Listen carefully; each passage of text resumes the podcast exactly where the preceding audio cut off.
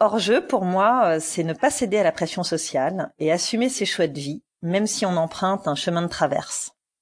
Bonjour Anne-Lise. Bonjour Anne-Juliette. Merci d'avoir accepté euh, mon invitation euh, dans le podcast. Je suis ravie qu'on le tourne aujourd'hui ensemble. Je précise qu'on est à distance, confinement oblige, donc c'est un épisode un peu spécial qu'on fait aujourd'hui. Merci de m'accueillir. Hein. Moi, je suis hyper contente. Euh, je suis assez fan de ton podcast et euh, je suis très contente de témoigner euh, pour toi. Voilà. Est-ce que tu peux te présenter, s'il te plaît? Écoute, avec plaisir. J'ai 47 ans. Je suis en couple. Je suis maman d'un petit garçon de 5 ans et belle-maman d'un ado de 14 ans. Je suis créatrice de contenu web, essentiellement dans le secteur de la parentalité, et j'ai une casquette de journaliste qui est plus récente suite à la coécriture du guide pratique Avoir un enfant à 40 ans ou presque. Euh, voilà, et puis je développe actuellement le média Avoir un enfant à 40 ans, qui est en fait le pendant digital de ce guide pratique et qui propose notamment un podcast avec des témoignages de parents quadras et des conseils d'experts. Tu peux nous dire où est-ce qu'on peut trouver le guide pratique? C'est quoi? C'est un livre qui est publié? Alors effectivement, le guide pratique avoir un enfant à 40 ans ou presque, il est sorti aux éditions Erol il y a déjà euh, un an, un an et demi. Donc il est disponible euh, dans toutes les librairies. Alors euh, parfois il faut le commander puisque la sortie date un petit peu, mais tu peux également le trouver sur internet, sur Amazon, sur le site de la Fnac. Voilà, il est, il a été distribué comme un, un livre publié chez, chez un éditeur. Ok, super. Donc euh, moi j'ai eu plusieurs euh, plusieurs vies on peut dire. j'ai été euh, bassiste d'un groupe de rock qui s'appelle Daisy Box. À cette époque-là, je pensais pas vraiment devenir mère. C'était pas du tout dans mes priorités. Et d'ailleurs, même si je me replonge un peu dans mes, mes rêves d'enfant, je crois que j'ai jamais eu fondamentalement l'envie de fonder une famille. J'avais plutôt envie de devenir une artiste. je faisais du théâtre j'aimais bien la musique, etc. Et puis bah, ce, ce rêve s'est réalisé euh, pendant que je faisais mes études à la fac. J'ai eu un, un, premier amour, il était musicien, on a décidé de fonder un groupe et puis euh, de concert en concert, euh, en jouant sur les péniches, sur des petits bars, dans des petits bars à Paris, on a fini par être signé par une maison de disques. Alors c'était un peu une autre époque, hein. donc euh, ça a été euh, une période de ma vie euh, assez chouette, assez bohème aussi. même avec une maison de disques derrière nous, on, on gagnait pas forcément grassement notre vie, mais mais c'était une expérience assez assez incroyable. Et bah, le désir d'enfant qui était déjà pas très vivace chez moi à la base, il l'était encore moins à ce moment-là. J'étais j'étais déjà plus très jeune hein, parce qu'en fait j'ai commencé la musique, je devais avoir 22 euh, euh, ouais 22 ans, le temps de de se faire connaître, de de de, de tourner un peu euh, en tant que groupe autoproduit euh, et de rencontrer une maison de disques. Finalement, quand le premier album est sorti, a été commercialisé, j'avais déjà 30 ans. Donc voilà un âge finalement auquel on fait des enfants assez logiquement. Tout ce temps-là, j'étais en couple avec euh, le chanteur et euh, c'est vrai qu'on partageait une vision. Euh, voilà, enfin, on était assez d'accord sur, un certain nombre de points. En fait, on avait une approche très rationnelle de la parentalité. On se demandait pourquoi il était nécessaire de se reproduire. puisque finalement, en, en, écrivant des chansons, en, en, créant, en créant des albums, en faisant des concerts, bah, c'était aussi une façon de laisser une trace. Et surtout, on, on se disait bah finalement euh, il y a plein d'enfants à adopter. Si jamais on doit devenir parent un jour, euh, on adoptera. Après tout, euh, pourquoi faire un enfant alors que il y en a déjà tout un tas qui sont abandonnés par leurs parents. donc donc voilà une, une approche tu vois assez assez rationnelle. J'avais pas forcément de conscience écologique. C'est vrai qu'aujourd'hui dans, dans, dans les communautés child free, il y a, il y a beaucoup mm. de, euh, de, de réflexions là-dessus. Là, c'était quand même il y a, bah, il y a 15 ans, hein. une, bonne, une, bonne, quinzaine d'années, et on en parlait moins. Et donc voilà. Mais euh, on avait déjà ce souci de se dire, bah ouais, c'est peut-être pas la peine de, de mettre un enfant, un enfant de plus sur terre, euh, dans la mesure où il y en a plein d'autres euh, bah, qui n'ont pas la chance d'avoir des parents euh, qui ont envie de s'occuper d'eux. Et, et l'adoption nous semblait vraiment une, une solution. Du coup, si tu veux, cette histoire d'adoption, ça bah, ça faisait que moi je pensais pas forcément aux années et à l'âge qui passe.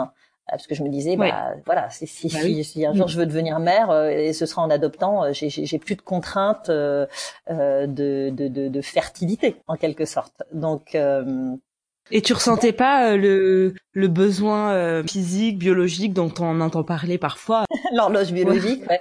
Alors pas du tout. Bon, en plus euh, l'horloge biologique, ça vient quand même plus tard. Je, je pense que euh, si je suis parfaitement honnête, je l'ai ressenti plus tard. Mais euh, euh voilà, ouais, non, autour de tu vois 30, 35 ans, pas du tout. En plus, j'étais dans un milieu dans lequel il y, avait pas beaucoup d'enfants. J'étais dans un milieu artistique où bah, j'avais beaucoup de copines comme moi finalement, tu vois, qui qui, qui, qui, semblaient faire un choix de child ou éventuellement de maternité tardive, mais euh, et euh, je le vivais plutôt bien. autre aspect aussi qui est important, euh, je, je pense qu'il peut peut-être concerner, enfin je, suis sûre que ça concerne d'autres personnes, c'est que quand tu es tellement impliqué dans un, un projet artistique ou peut-être dans un projet professionnel, hein, pas forcément artistique, mais c'est vrai que le fait d'être dans, dans, dans, la création, dans la production, ça te comble quelque, quelque chose qui te nourrit, tu vois, qui, qui te satisfait.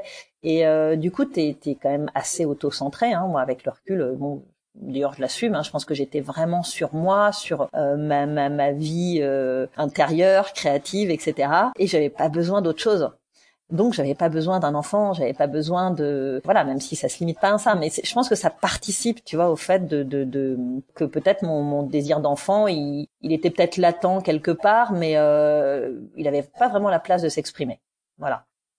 Et puis, bah, les, les, années sont passées, euh, mes aventures musicales ont pris fin pour tout un tas de raisons, parce que bah, ça reste compliqué hein, de gagner sa vie. Euh, encore une fois, même quand tu es professionnel, euh, même quand tu as une maison de disques derrière qui met des sous, euh, etc., bah, tu gagnes ta vie quand tu fais des concerts, tu gagnes ta vie avec les royalties, les droits d'auteur.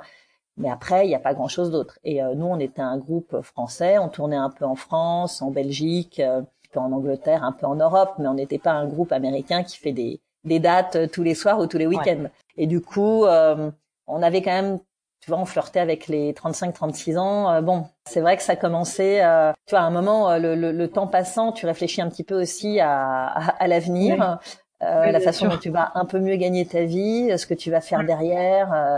Euh, donc, euh, bah, les aventures musicales, euh, l'aventure musicale a pris fin. Mon couple a pris fin aussi un petit peu avant. On s'était rencontrés très tôt. On avait fait un bout de chemin ensemble, très chouette. Et puis, on avait tellement des relations fraternelles sur la fin que voilà, ça se ça se passait bien. Et c'est encore quelqu'un que c'est un, un, de mes meilleurs amis qui connaît également mon mon compagnon actuel, ah, mes enfants, etc. Donc euh, oui, c'est resté. Euh, bah, disons que quand tu partages, euh, quand on, on, se rencontre aussi jeune avec quelqu'un qu'on grandit ensemble, on partage une, une aventure aussi forte que qu'un groupe de rock, parce que c'est quand même un truc assez assez fort. Quoi. Alors c'est vrai que ça, ça, ça aurait pu très mal se finir, je sais pas. Mais bon, en l'occurrence. Nous, ça s'est bien passé et je suis encore en contact avec tous les membres euh, du groupe. Euh, c'est resté des très bons amis. Voilà. Vers 36 ans, ça, ça a été quand même un changement de vie euh, un peu brutal. le couple, la musique, c'est pas forcément évident. Alors à l'époque, je faisais aussi, j'avais aussi lancé une marque de de sacs et de, de pochettes. Je m'étais lancée dans la couture et dans la maroquinerie notamment. Et donc j'avais créé une, une, petite marque qui s'appelle Lisanote, euh, bon, qui est pas allée bien loin, mais j'avais du coup euh, j'avais une e-boutique, je faisais des salons, je faisais pas mal de d'expo ventes, euh, enfin tout ah ça ça me plaisait beaucoup. Et tout ça encore tu vois très très loin de la maternité quoi. Là je fréquentais toujours le même type de personnes, un peu artiste, un peu bohème, un peu. Mais du coup voilà, alors j'ai j'ai essayé de faire quelque chose avec ça, et puis c'était pas si évident que ça que de de, de se professionnaliser. Euh, je me suis demandé si j'allais pas euh, retourner euh, à l'export, voilà, parce que bah, finalement c'est ce que je savais faire, c'était mes études. Et puis ça me tentait pas trop. Enfin, j'avais cette sensation, tu sais, de retourner à la case départ. bon, voilà. Et j'ai eu une chance assez incroyable, c'est que un copain m'a proposé en fait de lui donner un coup de main sur son site internet qui s'appelait Côté Bébé et qui était qui était, ouais, je, je, sais pas pourquoi tu rigoles, mais bon, voilà, qui était un portail euh, dédié à la petite enfance avec euh, des petites annonces, qui faisait de la petite, de, la petite annonce de garde d'enfants. Et donc ça, c'était il y a un moment, hein, c'était du coup, euh, bah, il y a, il y a une dizaine d'années, ouais, c'est ça. Et les gens euh, passaient beaucoup pour un, par internet pour trouver leur nounou, leur garde d'enfant, etc. Il m'a proposé ça et je me suis marrée exactement comme tu l'as fait. Je me suis dit ok, donc ça c'est quand même euh, c'est quand même assez drôle parce que bon les enfants, moi j'y connais rien. Bon, en plus il le savait. Il m'a dit non non mais écoute, voilà moi j'ai besoin de quelqu'un qui m'aide j'ai un job qui me tombe euh, voilà alors c'était pas forcément à plein temps mais c'était parfait ça, ça, ça me permettait euh, de euh, d'avoir un petit peu de sous et puis de faire un truc mhm. intéressant. Puis il m'a dit voilà puis ça te donne ça, ça te permet de voir un peu ce que c'est que le digital aussi de voir si ça t'intéresse. Puis après bah voilà tu pourras peut-être évoluer de ton côté et, et c'est ce qui s'est passé et c'était bah, c'était vraiment une belle opportunité. Et je le remercie encore parce que ça m'a permis de découvrir les tout ce qui pouvait être fait dans le digital, euh, voilà, le, le, marketing, le community management, le rédactionnel, etc. Et puis par la suite, de développer euh, euh, une petite activité de freelance autour de ça, des, des prestations de services, euh, voilà, qui, qui tournait beaucoup autour du, du, rédactionnel, du community management, aussi un peu de la gestion de la gestion de projets sur des sites internet et de la création de sites, euh, mais voilà, en, sans que ce soit non plus, euh, euh sans que je fasse ça non plus à 100%, parce que j'avais aussi même chose, un truc assez euh, assez incroyable. J'ai trouvé euh, euh, j'ai en fait un job un jour par semaine au Bon Marché, le grand magasin parisien, et je me suis retrouvée aux listes de mariage. Donc ça, c'était très très drôle aussi quand même, parce que si tu veux, entre les bébés et le mariage, qui étaient quand même deux trucs qui ne m'intéressaient mais pas du tout. Mais voilà, ça, on, me proposait une journée par semaine, donc je pouvais développer euh, mon activité de maroquinerie, enfin en tout cas continuer à faire un, euh, gagner des sous dans le digital, donc j'avais trois jobs. Allez, c'est bon, euh, tu prends, Anne-Lise, ça va bien se passer. Il y a bien un truc qui va qui va qui, qui va ressortir, enfin tu vois, qui va prendre plus de place que le reste à un moment donné. Et c'était quoi ta, ta, vie? Tu vivais euh, seule à Paris euh, tu, avais Voilà, je vivais seule à Paris dans un appartement d'une taille correcte, euh, voilà, et, et c'était sympa quoi. Mais en fait, je, je, suis restée une petite année célibataire et j'ai rencontré mon compagnon actuel qui s'appelle Jean-Michel, qui était euh, lui entrepreneur euh, dans le secteur du streaming, euh, donc aussi dans les, les nouvelles technologies, l'informatique, etc., et qui était déjà papa. Et donc, euh, on a pris notre temps, euh, mais j'ai rencontré son fils assez tôt, qui avait à cette époque-là trois ans et demi. Quel regard tu portais à ce moment-là sur euh, les femmes qui avaient des enfants? T'avais un, un avis ou tu, tu te positionnais toi personnellement par rapport à, bah alors moi je alors de façon euh, un peu contrainte dans la mesure où j'ai subi une certaine pression sociale par rapport à ça. Et, euh, et d'ailleurs c'est un, une thématique qui me tient vraiment à cœur et, et ça revient enfin j'en parle souvent. Euh, c'est vrai qu'entre 30 et 38 ans, on n'a quand même pas arrêté de me demander pourquoi je faisais pas d'enfants. Et encore, moi j'étais musicienne, par contre, j'étais en couple, donc si tu veux, c'est bon. J'étais musicienne, en gros, j'avais un peu une excuse. Je gagnais ma vie euh, moyennement, j'étais un peu bohème, etc. Par contre, j'étais en couple, donc c'était assez incompréhensible et c'était assez dérangeant. Et je pense que c'est encore le cas aujourd'hui, sauf qu'il y a beaucoup plus de groupes de parole qui sont dédiés à ça. Euh, je pense aux euh, au, au, compte Insta euh, je ne veux pas d'enfants ou au, compte de, de, Fiona Schmidt de bordel de mer etc où la parole elle est vachement plus libérée. Mais très sincèrement il y a 15 ans euh, ça l'était beaucoup moins. Et, euh, mm. et, et, ne pas vouloir d'enfants et l'affirmer et l'assumer haut et fort euh, c'était pas si simple. Moi j'avais des réflexions du genre mais tu vas finir seule mm. mais il faut que tu te dépêches mais t'es sûr euh, Enfin, ouais, toutes les réflexions qu'on entend encore aujourd'hui, hein, mais qui, ah bon, on va dire que ça bouge quand même un peu. Et, et du coup, ça, c'était pas évident. Donc moi, après, je portais pas de, de, de jugement particulier, si tu veux. Euh, simplement, j'avais rien contre les enfants. J'aimais bien ceux des autres. J'étais pas non plus euh, la nana qui, qui, qui déteste des, enfants, qui les supporte pas, etc. Quand j'étais en contact avec des enfants, ça se passait bien. Je pouvais passer du temps avec eux. Euh, voilà, j'étais pas non plus à, à, à, m'extasier à chaque fois que je voyais un bébé, mais j'avais pas d'animosité. Euh, simplement, je considérais que c'était pas pour moi. Donc, Et t'avais pas euh, peur de regretter?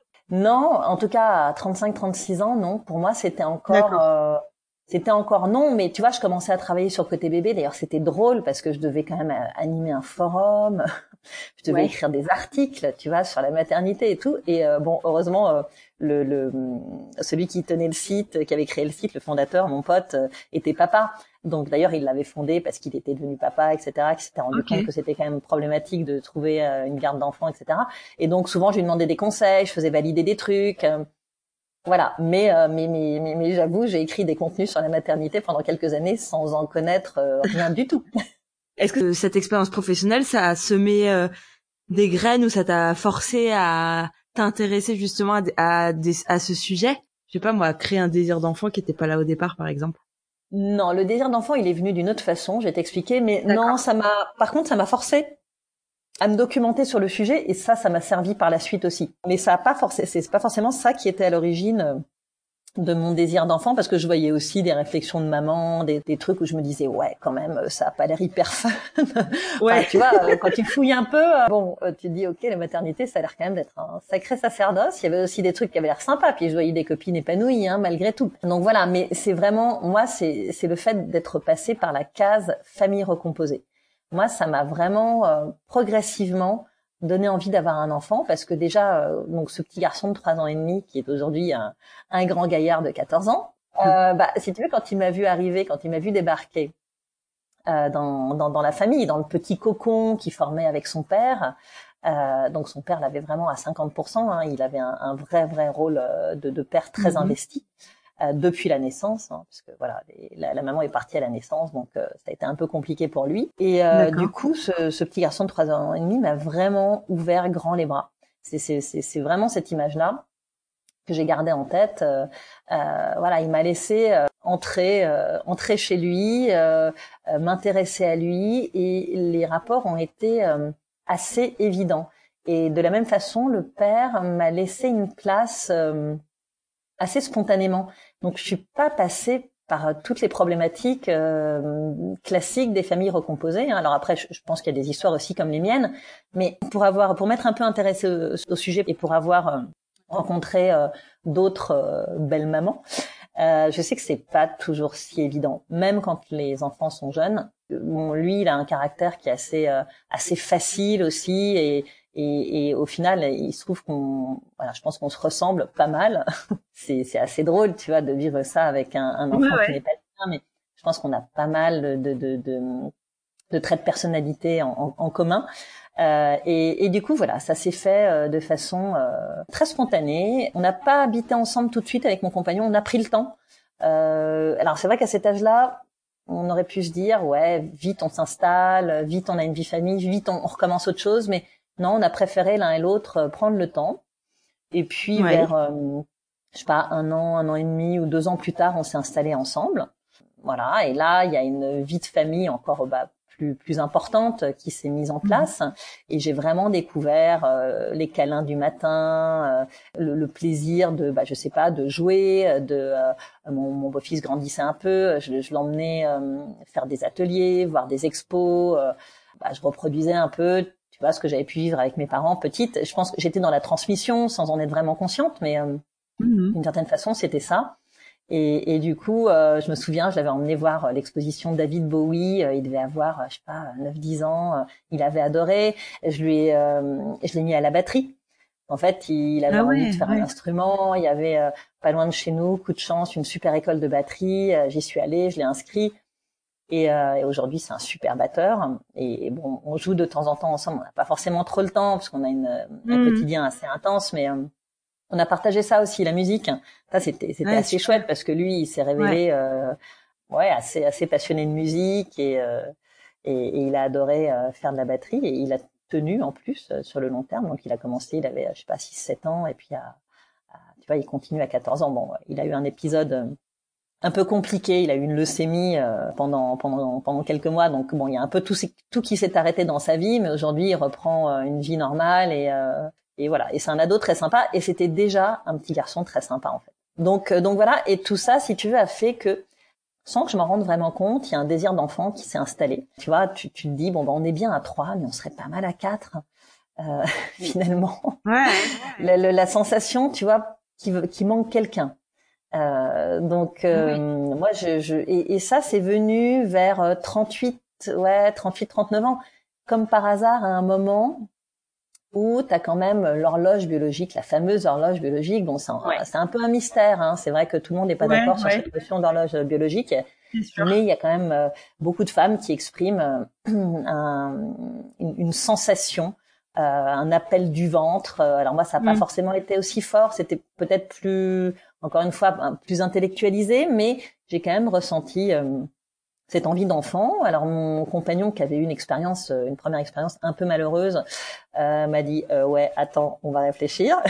Donc là ça n'a pas été youhou trop cool ton idée, on va faire un moment tout de suite.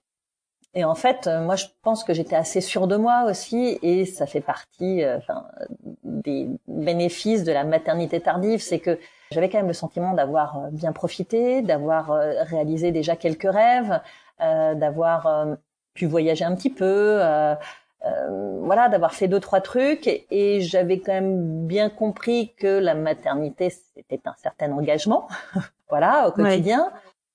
Que oui, ça allait bouleverser ma vie, euh, que il allait allait falloir que je me décentre. Donc j'avais quand même ça en tête. J'avais aussi vu les copines.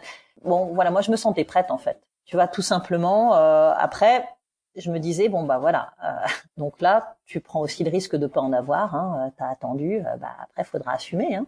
Donc ouais t'avais pas peur à ce moment-là t'étais encore dans le non je me disais bah tu vois 38 39 et puis j'ai mis un peu plus la pression pour mes 40 ans là j'ai dit écoute voilà moi j'arrête la pilule à, à, 40 ans parce que bah, parce que le désir d'enfant mine de rien c'est un rouleau compresseur et euh, si tu veux, il, il, naît comme ça, tout petit, il grandit, puis il y a un moment mm. où en fait, euh, bah, c'est comme ça et pas autrement. Et, et ça, je l'ai vraiment senti.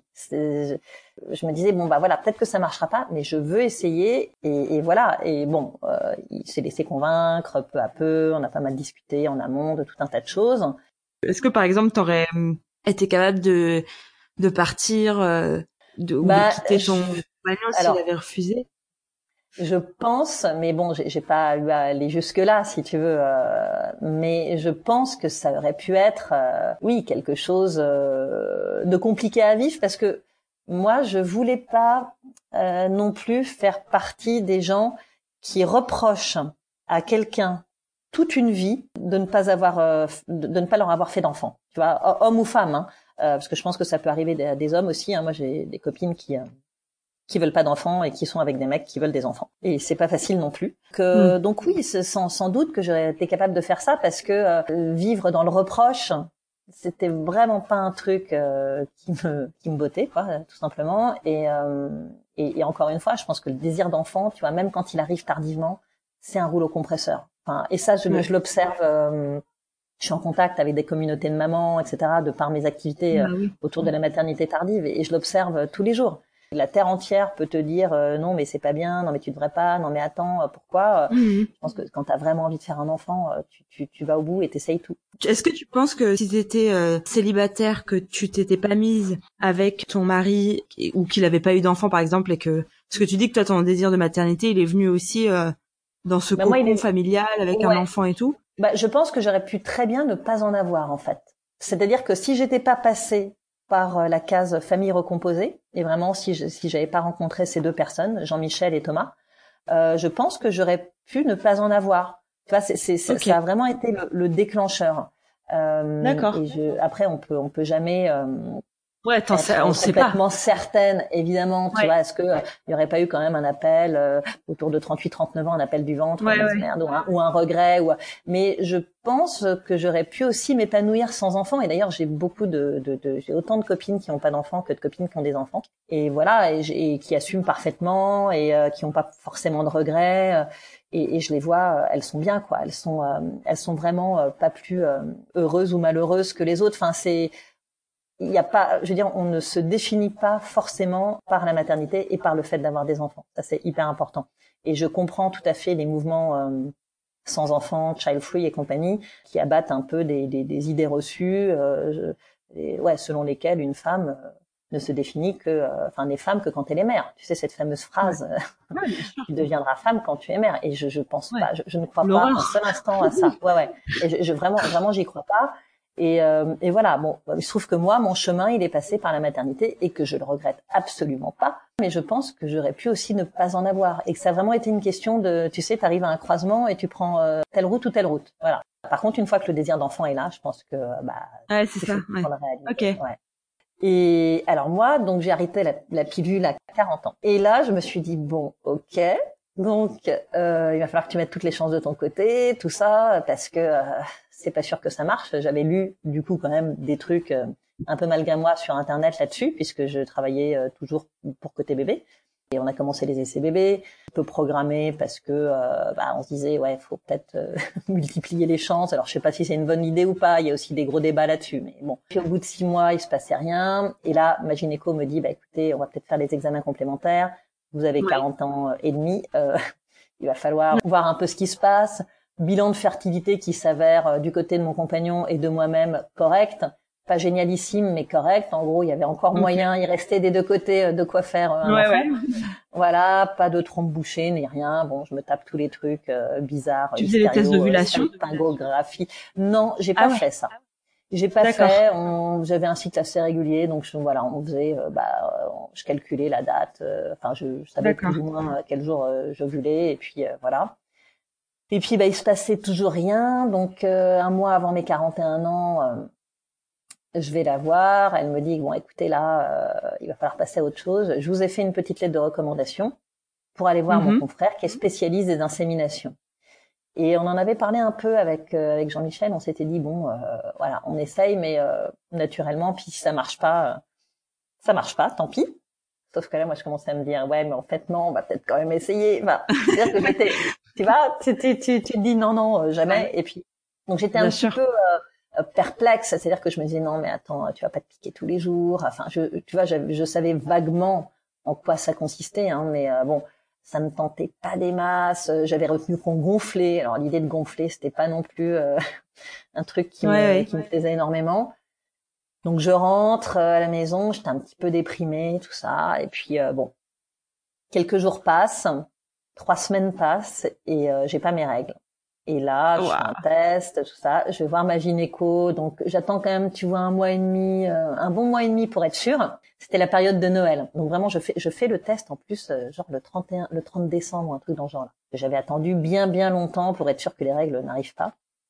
Et donc, je vais voir la gynéco et elle m'accueille avec un grand sourire en me disant oh j'adore faire des petites lettres comme ça ça marche presque à tous les coups. Et, et c'est vraiment l'impact du psychologique et ça c'est un truc euh, dont je parle souvent aussi et dont les, les thérapeutes ou les médecins euh, que j'interviewe euh, parlent aussi souvent. C'est euh, bon bien sûr t'as as, les problèmes mécaniques hein, mais moi c'était plutôt entre guillemets une infertilité inexpliquée même si on n'a pas vraiment parlé d'infertilité mais dans le sens où bah, t'as pas de cause mécanique au fait euh, que tu n'arrives pas à faire un enfant. Donc il faut chercher ailleurs. Et ailleurs, euh, ça veut notamment dire euh, dans ta tête, quoi. Et bon, moi j'ai pas entamé une thérapie ou quoi que ce soit, mais si tu veux, le fait qu'elle me tende cette petite feuille en me disant on va passer à autre chose, vous allez aller voir mon collègue spécialiste de l'insémination. Je pense que ça m'a donné un, un, coup de pied aux fesses d'une certaine façon. Enfin, tu vois, ça, ça a forcément euh, provoqué euh, une, une, espèce de, de, de, réaction euh, dans mon cerveau et dans mon corps qui a fait que en fait je suis tombée enceinte mais dans les quatre jours qui ont suivi quoi. Ah oui, au moment au moment du pic d'ovulation puisqu'on continue à essayer de de, de, voilà de, de, faire dans les dates comme on dit euh, joliment. Et donc voilà ouais. Et ça c'était bah c'était aussi une grande chance tu vois. Je me suis dit waouh je suis pas passée loin d'autres choses un parcours peut-être plus compliqué que j'aurais peut-être pas réussi à mener à bout, peut-être que euh, mon compagnon aurait pas été d'accord. Enfin, tu vois. Euh, donc je me suis sentie vraiment euh, extrêmement privilégiée et pour le coup pleine de gratitude envers la vie parce que c'est un petit peu la, la cerise sur le gâteau. Quand tu arrêtes la pilule à 40 ans, bon, et que tu tombes enceinte à 41, c'est c'est quand même un sacré coup de chance. Donc voilà, et puis bah écoute, grossesse qui se passe euh, vraiment bien, alors avec euh, hein, des nausées, euh, des insomnies, enfin on va dire le lot de, de, choses mm. un peu moins cool qui va avec une grossesse. Mais alors moi j'étais assez quand même relativement détendue et je me suis dit dès le début t'es enceinte, t'es pas malade. Et je pense que c'est un espèce de mantra, tu sais, qui m'a suivi et qui a fait qui a fait que j'ai essayé de vivre normalement, je continue à faire du sport par exemple. En tout cas, une, une, une appréhension de la grossesse, si tu veux, plutôt positive et aussi avec un, côté, euh, j'ai appris euh, de mes copines. J'ai pas envie de prendre 20 kilos, par exemple, parce que perdre 20 kilos à 41 mhm. ans, euh, comment te dire, c'est quand même plus compliqué qu'à 25 ou 30 ans. Voilà, je m'étais, je, m'étais dit ça et globalement, les choses se sont bien passées. J'ai eu un accouchement. Le premier trimestre, tu t'avais pas de parce que passé un certain âge, il y a les risques de fausse couche qui sont un petit peu accrus. Euh, ouais. T'avais pas l'appréhension toi de ça Tu T'avais pas peur de la fausse couche? Alors, j'avais pas peur de la fausse couche. Euh, je connaissais pas les chiffres encore. Maintenant, je les connais et c'est quand même euh, quasiment une chance sur deux. Hein. Euh, passer ah 40 ans et plus d'une chance sur deux, c'est genre 45, 40% de chance ou 45% de chance risque de faire une fausse couche après 40 ans et passer 45 ans, ça passe à 53%. C'est le risque majeur, alors que moi, je craignais un truc, mais j'avais aucun chiffre à l'époque, hein, depuis j'ai largement enquêté, moi je, je, je, craignais la trisomie. Parce que ça, alors que ça ne représente que 1,1% de risque après 40 ans. Donc moi j'étais flippée de la trisomie. J'étais pas du tout fière lors de la première échographie. Je, je, je, flippais à cause de ça. Et, et ça, c'est vrai que ça m'a quand même un peu hanté sur le premier trimestre. Euh, et j'ai même pas eu à faire de test sanguin. En fait, à l'échographie, ils m'ont, euh, j'étais complètement hors risque. Voilà. Ah d'accord. Euh, ouais. Alors moi c'était en, en 2014. Hein, ça s'est peut-être un peu, ça s'est un peu corsé depuis. Euh, ils font plus attention. Puis en plus t'as une, une prise de sang qui s'appelle le euh, DPNI et qui est très bien, qui peut imposer une amyosynthèse derrière s'il y a encore des risques, mais qui permet quand même déjà de voir un petit peu où t'en es avant de, de faire euh, la myosynthèse. Mm. Et ça, c'est plutôt, c'est plutôt pas mal parce que ouais, la myosynthèse provoque des fausses couches, hein, comme on le sait, oui. depuis un moment déjà. Donc, euh, j'ai demandé le sexe parce que hum, moi, j'avais très envie. Enfin, en fait, on avait très envie d'une fille. Ouais. Et je m'étais dit que j'allais être trop déçue euh, euh, si je découvrais à la naissance que c'en était, ce n'en était pas une. En l'occurrence, euh, voilà, donc j'ai demandé le sexe, j'ai appris que c'était un garçon. Et en fait, euh, bah t'as neuf mois, enfin t'as as six mois encore ouais. pour ou cinq mois pour t'y faire, tu vois. Donc euh, donc c'est bon. Et en fait, je, suis, je suis très contente aujourd'hui. voilà, c'est, je regrette pas du tout. C'est très chouette, un petit garçon aussi. Et et donc voilà. Mais oui, oui, j'ai demandé pour ça parce que je me suis dit attends, quand t'as vraiment envie d'un sexe en particulier si tu l'as pas, si c'est un peu euh, la surprise, euh, tu vois, à la Pourquoi t'avais envie d'avoir euh, une fille Ah bah je me disais, si j'ai qu'un seul enfant, j'aurais envie que ce soit une fille. Alors peut-être un peu par égoïsme ou par, tu vois, je, je sais pas. J'avais envie d'avoir une fille. Je me disais que c'était trop chouette une fille. Et, et puis parce qu'on avait déjà mon beau-fils. Les deux derniers trimestres, vraiment, vraiment bien. Les insomnies, j'avais réussi à les gérer un accouchement euh, qui s'est bien passé, mais avec une petite anecdote quand même que j'aime bien raconter parce que elle est assez utile, ça peut se produire et, et je, je, trouve que c'est intéressant que les que les futures mamans soient au courant de ça. En fait, moi, je j'avais fait ma préparation à l'accouchement euh, classique, etc. Je bon, élève, tu vois. J'ai pas envie de me rater. voilà, donc quand même un peu euh, mère tardive, tu vois, qui est, qui est dans un projet d'enfant. Hein, c'est vrai. qui j'ai lu des bouquins, je me suis préparée, voilà. Et on m'avait dit, bah, surtout n'allez pas à l'hôpital trop tôt, hein, ça sert à rien. Après, vous êtes allongé sur un lit, vous pouvez plus bouger, vous êtes perfusé, machin. Bon, restez, euh, faites un max euh, de boulot à la maison. Donc j'avais fait le travail dans la nuit, tu sais, vers deux heures du matin, tu sens que ça va venir et tout. Bon, le truc sympa. Je prends mon gros ballon, euh, je me prépare. Et quand je suis arrivée à la maternité, j'avais déjà un col ouvert à, à 4. Samedi matin, début septembre, le 6 septembre. Bon, les gens étaient rentrés de vacances, mais pas complètement, et il y avait qu'un seul anesthésiste et l'anesthésiste en question euh, galérait comme un malade pour poser la péridurale chez une maman voisine, enfin une future maman voisine. Et bon, moi, je, je continuais à travailler, ça allait, je gérais plutôt bien la douleur. En plus, j'avais fait de la méditation euh, dans une première partie de vie. Enfin voilà, ce jeu, encore une fois, bénéfice de la maturité, t'as quand même essayé deux trois trucs, tu connais bien ton corps, etc. Donc euh, ça allait. J'étais euh, j'étais plutôt en mode, j'assure, tout se passe bien, je gère. Bon, le col continuait de s'ouvrir. gentiment. Et puis au bout d'un moment, je commençais à en avoir marre et à dire, bah, écoutez, là vraiment, j'aimerais bien la péridurale. Qu'est-ce qu'il fait euh, Quand est-ce qu'il arrive? Eh ben oui, mais il n'arrive pas à la poser chez la voisine. Alors bon, ça déjà, c'est très rassurant. Ah bon? Super cool. ok. Et puis au bout d'un moment, on me dit, bah écoutez, voilà, l'anesthésiste a fini son service, donc il ne viendra pas. On met, euh, il y a la relève qui, qui devrait pas tarder, donc euh, il y a une dame qui va venir vous voir. Vous allez voir, elle est toute fraîche, elle est bien en forme, ça va bien se passer. Et effectivement, elle finit par arriver. Je commençais à avoir quand même un peu plus mal et puis surtout en avoir marre, tu sais, d'être dans, dans une espèce de, de, gestion et puis je prends sur moi, euh, je respire comme il faut. T'as un moment, t'as un peu envie d'être soulagée. Mm. Et là, elle regarde sa collègue et elle lui dit, on lui fait une rachie et je vois la collègue qui qui fait une moue. Alors moi je savais pas ce que c'était rachis. Hein. J'attendais surtout qu'elle me fasse quelque chose qui marche et qui bah oui, un peu. Soulager quoi. Voilà, je vois la collègue qui fait une moue, euh, puis elle lui dit bon bah ouais ok si tu veux. Bon donc elle m'installe et alors elle me pose le truc mais en deux temps trois mouvements.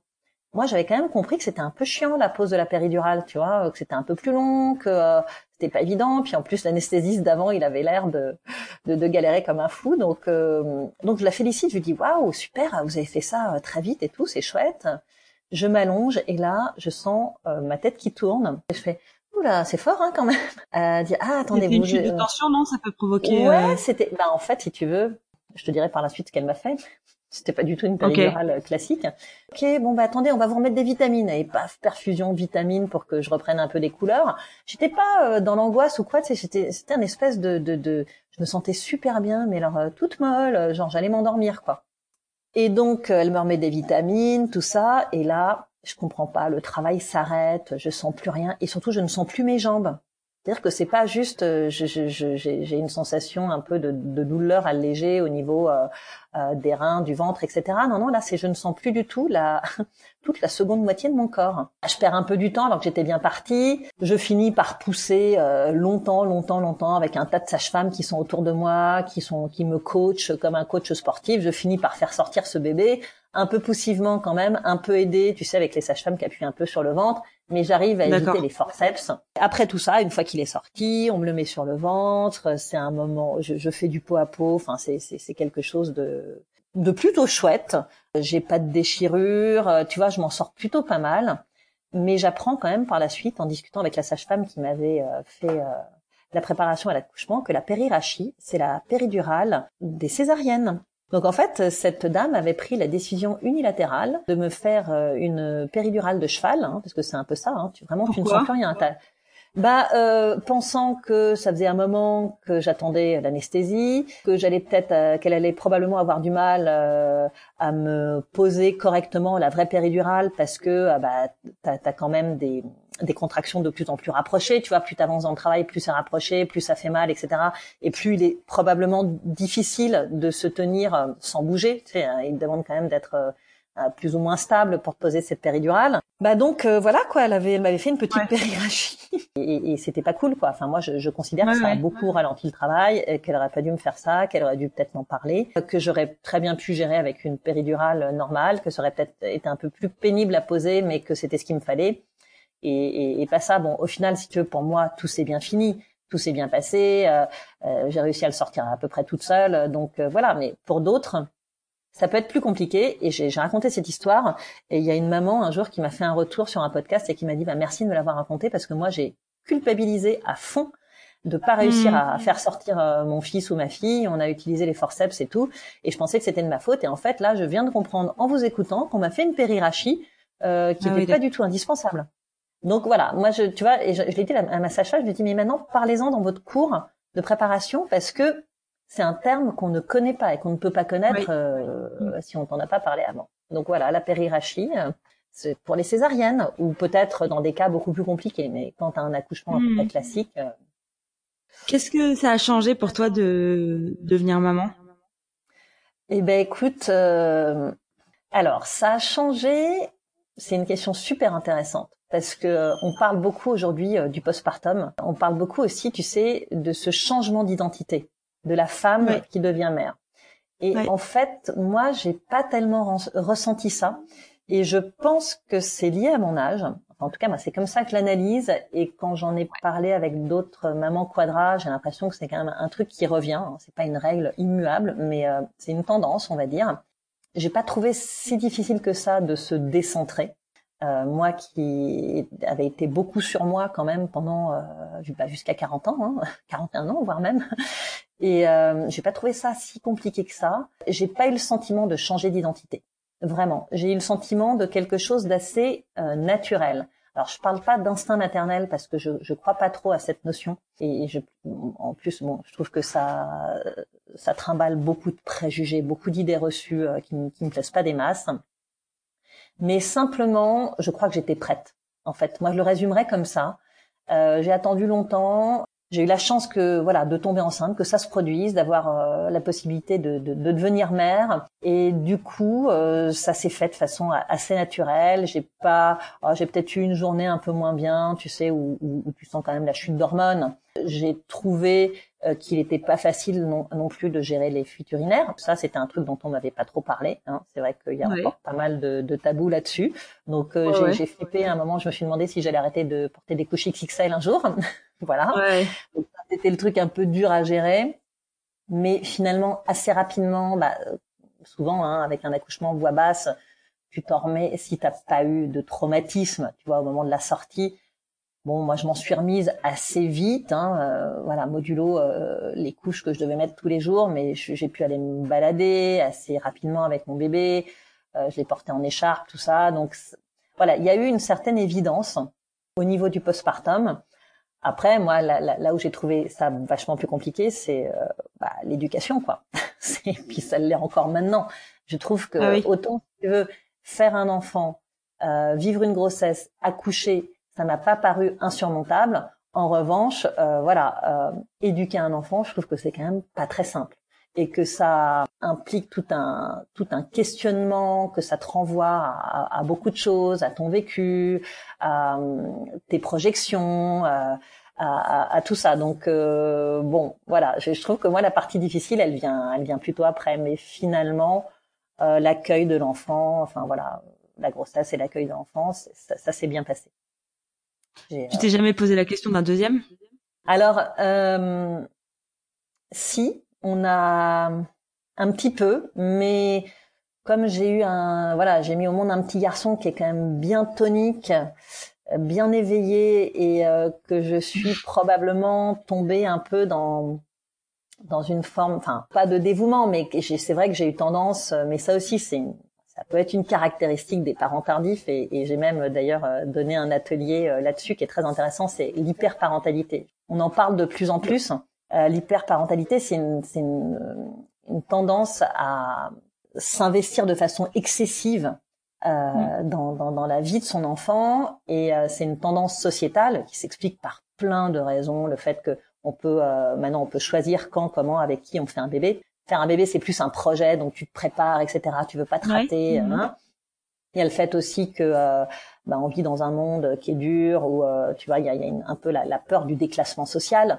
Donc tu veux faire en sorte que ton enfant fasse quand même des bonnes études euh, et à peu près au moins euh, le, le, niveau que toi tu as pu atteindre, etc.